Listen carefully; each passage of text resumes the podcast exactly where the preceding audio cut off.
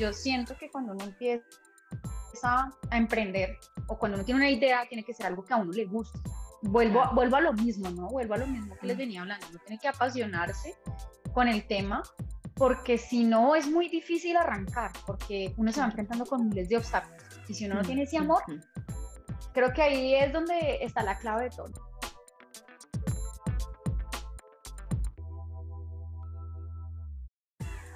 Buenos días a todas, una vez más a Mujeres en Finanzas. El día de hoy les tengo una invitada muy especial, se trata de Natalia Moreno. Ella es mi mejor amiga y es emprendedora. Eh, adicional a eso también trabaja y tiene muchas, muchas, muchas cosas muy interesantes que contarnos. Así que bienvenida una vez más, Nati, Monami.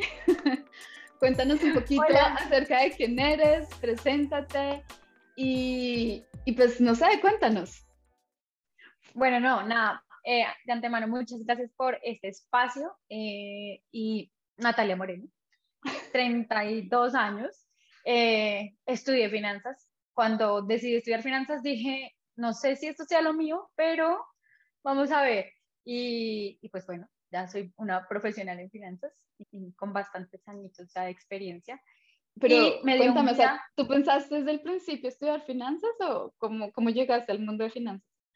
No, fue, fue de las cosas más chistosas de mi vida. O sea, yo dije, no quiero medicina porque me desmayo con las agujas y la sangre, entonces no. Eh, ingeniería, no, eso suena aburrido. Comunicación, no, yo como que no sirvo para estar ahí presentando cosas, no, no. Entonces para mí todo fue no, no, no. Y cuando llegó finanzas dije, bueno, no le tengo un no, pues probemos. Y llegué al mundo de las finanzas y aquí estoy, disfrutándolo. Ah, bueno, menos mal, porque, no. bueno, no, un poquito, y quería solo explicar un segundo, las dos nos conocimos en el pregrado, estudiamos la misma carrera, pero eso mismo em, ya nos conocemos hace un par de añitos. ¿Cuánto será? ¿Como 10 años? Yo creo que ya 10 años, sí. No más. Tiene claro, 10 años de graduarnos por ahí, más la carrera. no, mejor no digamos eso porque los años no cuadran y nos toca decir que estamos más viejas. bueno, em, sí, entonces empezaste a estudiar finanzas, te graduaste y ¿qué empezaste a hacer? O sea, ¿cómo, cómo es? Cuéntanos un poco cómo es esta historia desde graduarte, trabajar y cómo terminaste emprendiendo.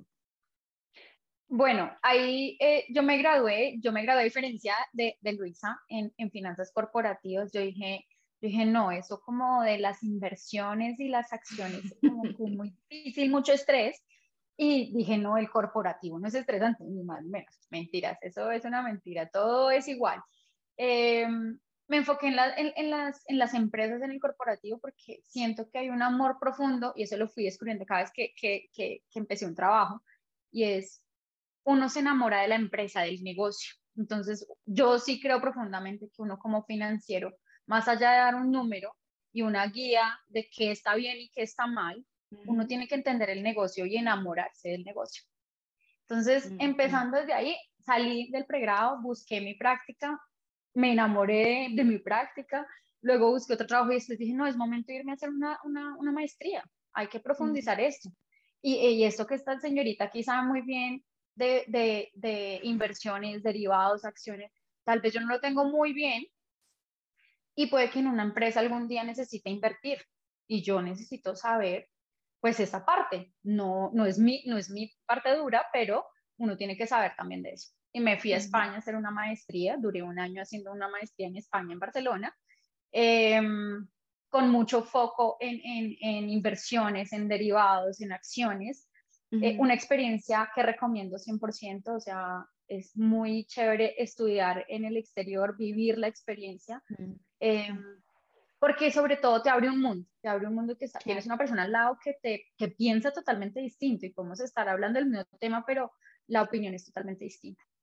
Em, regreso a Colombia, empecé a buscar trabajo, trabajé en diferentes empresas, diferentes multinacionales, empresas nacionales, y un día dije, pues, ¿qué será si uno empieza como a planear a, montar uno su propio negocio? O sea, qué difícil puede llegar a ser, ¿no? Entonces empecé, bueno, como que me gustaría a mí montar no, bueno, yo hago ejercicio, entonces un gimnasio. Uy, no, pero en el gimnasio toca hacer la inversión física, el espacio, las máquinas, la gente. No, bueno, no, muy complejo porque pues todavía la capacidad adquisitiva no me daba para hacer ese tamaño de inversión. Entonces dije, bueno, no, ¿qué más me puede gustar? Porque tiene que, yo siento que cuando uno empieza a emprender o cuando uno tiene una idea, tiene que ser algo que a uno le guste. Vuelvo, vuelvo a lo mismo, ¿no? Vuelvo a lo mismo que les venía hablando. Uno tiene que apasionarse con el tema porque si no es muy difícil arrancar, porque uno se va enfrentando con miles de obstáculos. Y si uno no tiene ese amor, creo que ahí es donde está la clave de todo. Y un día dije, pues ¿qué será si uno empieza como a planear a, montar uno su propio negocio? O sea, qué difícil puede llegar a ser, ¿no? Entonces empecé, bueno, como que me gustaría a mí montar. No, bueno, yo hago ejercicio, entonces un gimnasio. Uy, no, pero en el gimnasio toca hacer la inversión física, el espacio, las máquinas, la gente.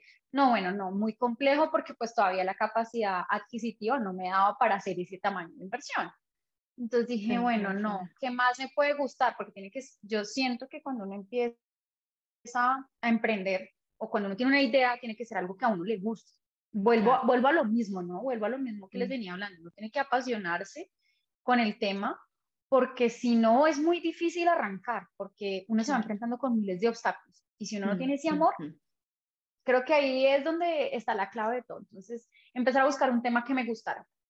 Después en algún momento con mi hermana, que también hace mucho ejercicio y muchas cosas, dijimos, no, miremos algo como de mm, saludable, miremos algo saludable, o sea, no necesariamente tiene que ser el gimnasio como tal, sino miremos saludable. Entonces después dije, eh, pero ¿qué no? Yo eso como que no sé, no. Seguí y de repente me aficioné por correr. Cuando estaba en esas dije, fue pucha, una aplicación para que la gente lleve su récord de las carreras que hace y a qué carrera se va a inscribir y todo eso. Buscando después yo me acuerdo. Yo me acuerdo, tú viniste a Alemania, tú viniste a Alemania, me dijiste, tengo una idea, ¿y qué tal te parece? Y nosotros dijimos, sí, de una, montalo. Sí, sí, sí, de eso sí me acuerdo. Así fue, entonces, eh, ah, y ahí va una parte de la historia. Yo me fui a visitar a esta mujer allá en Alemania y yo venía ya con la idea de me voy a montar una aplicación correr. Eh, Luisa también ya estaba corriendo y haciendo eh, maratones y montando bici y más cosas. Yo decía, pero a ti qué te parece?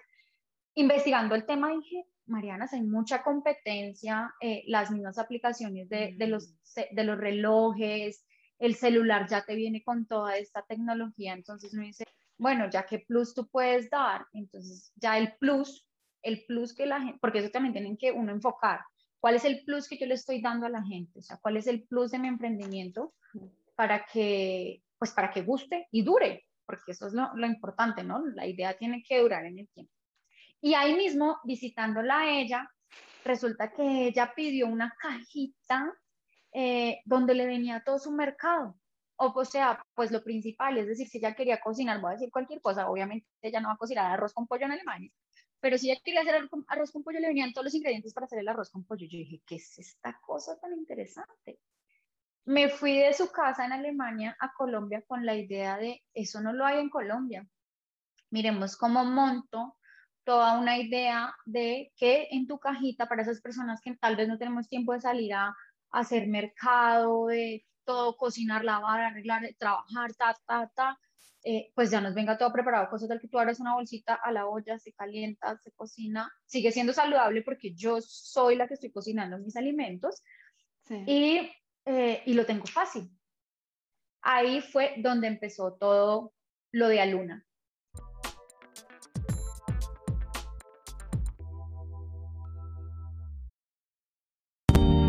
Gracias por acompañarnos el día de hoy y recuerda, mañana vamos a seguir con esta entrevista.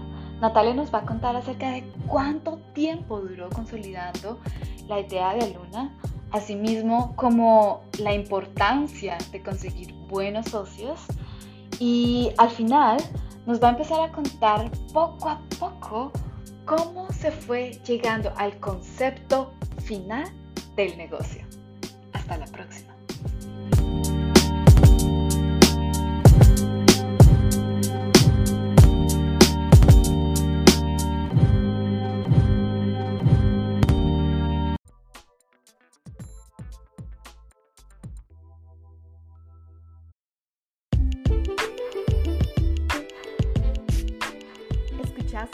Mujeres en Finanzas, el podcast. Me alegra mucho que nos hayas acompañado hoy y espero que estés con nosotros en el próximo episodio.